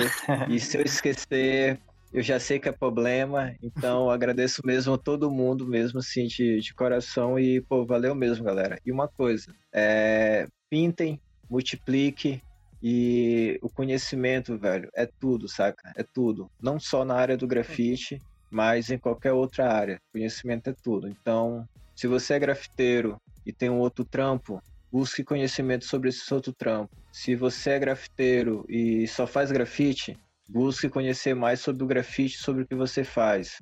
E se você não é, se você não é grafiteiro e está escutando esse podcast, multiplique também. Conteúdo sempre é bom. Beleza? Valeu, valeu, valeu mesmo. Mano, quer falar suas redes sociais aí pra galera te seguir? É, cara, eu tenho Instagram, né? E aí o Instagram é fácil, é EDI, Ed, né? Ed Brusaca, né? EDI mesmo, com I, Brusaca, é Brusaca. Eu vou soletrar porque todo mundo fala errado meu nome. Brazuca. Brazuca. É, B-R-U-Z-A-C-A. Cara, colocou de qualquer rede, qualquer, qualquer rede social esse nome é de Brusaca, você vai me encontrar. No Instagram você vai encontrar duas páginas. Duas páginas são minhas. Uma que eu trampo com. Eu também tenho um trabalho com fotografia, né? Mas é, o grafite é que, que, que mantém a casa. É, e YouTube também é a mesma coisa. No YouTube é mais esporádico, assim, é mais trampo, mais videozinho de, de rolê que eu faço que eu, que eu acabo colocando lá. Mas é isso, beleza? E agradeço mais uma vez todos vocês aí de, pelo convite e por ter ficado essas horas todas segurando essas falas doidas minhas aí. Então, mano, novamente muito obrigado e estamos finalizando aqui o episódio. Queria lembrar todo mundo para seguir a Salve em todas as nossas redes sociais. É, arroba Salve os Muros no Instagram, no Twitter, no Facebook. Temos também arroba Salve os Muros Podcast, que a gente está organizando a nossa timeline lá do podcast. Então siga lá, compartilha para geral. E temos as redes sociais dos participantes aqui do podcast, que é a minha arroba, arroba Ramon Phantom. Temos arroba Musg1 do Musgo e temos arroba Madison Gardino do nosso editor e participante do podcast Gardino. E temos também arroba do nosso host principal, o Stark, que é arroba Starcoit. Lembrando que temos o nosso canal no YouTube, então se você ainda não deu like, corre lá, dá o like no vídeo, nos vídeos que tem lá e acompanhe o canal também no YouTube. Agradecimento especial para todos os assinantes dos planos de assinatura do PicPay, em especial para o Preto Man, o Banguone, a Kelly Lima, o Ed Brusaca hoje presente e a Joana do, assinantes do plano Masterpiece. Então, muito obrigado a todos vocês que têm, têm colaborado e até mais, até a próxima e valeu!